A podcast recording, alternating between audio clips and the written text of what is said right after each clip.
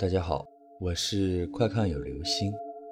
今天的故事叫做《黄皮子入宅》。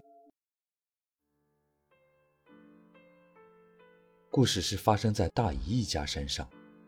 大姨一家住在一个名叫八宝村的地方。大姨家有三个孩子。在八十年代末九十年代初，大姨家的生活条件在当时来说。算是小康生活，但是之前大姨家也就是普通农村家庭，日子过得也略显清贫。但是，一切都要从黄皮子入住大姨家说起。在农村，家家户户都会有仓房用于储放杂物。一日，大姨进入仓房取粮食，发现米柜上面有个黄皮子在偷吃粮食。因为家中没有养小鸡之类的家禽。所以对他也就没有敌意。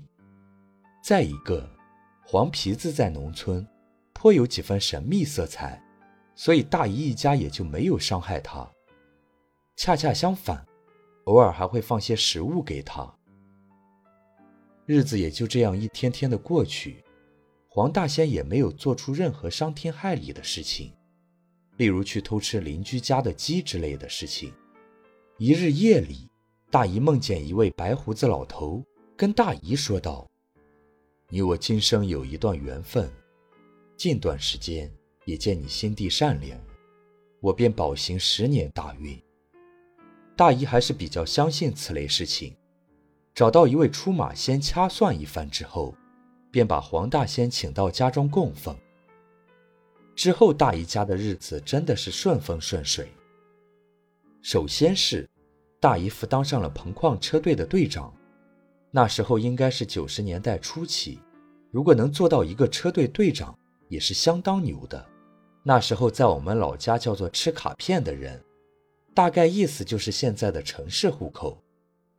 只记得那时候非常喜欢去大姨家玩，因为他们家有很多很多好吃的。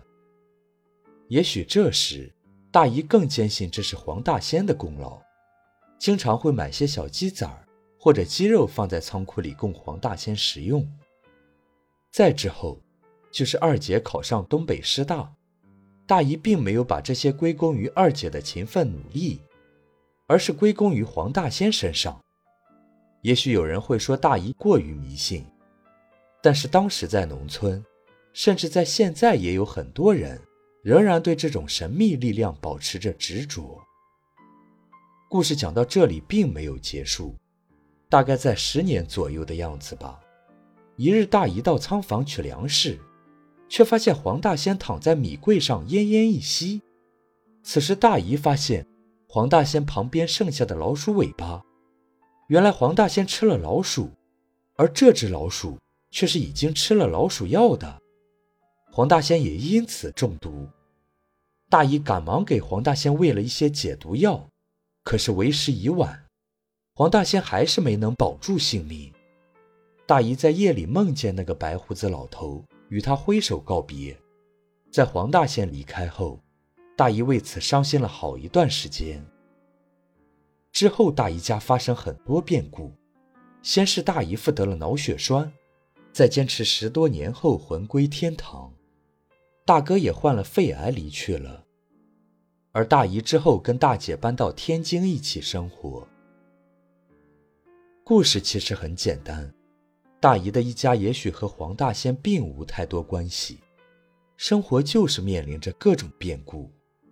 有人会说大姨很悲剧，但是大姨也有幸福的地方，至少现在老有所依。好了，这就是今天的故事。黄皮子入宅。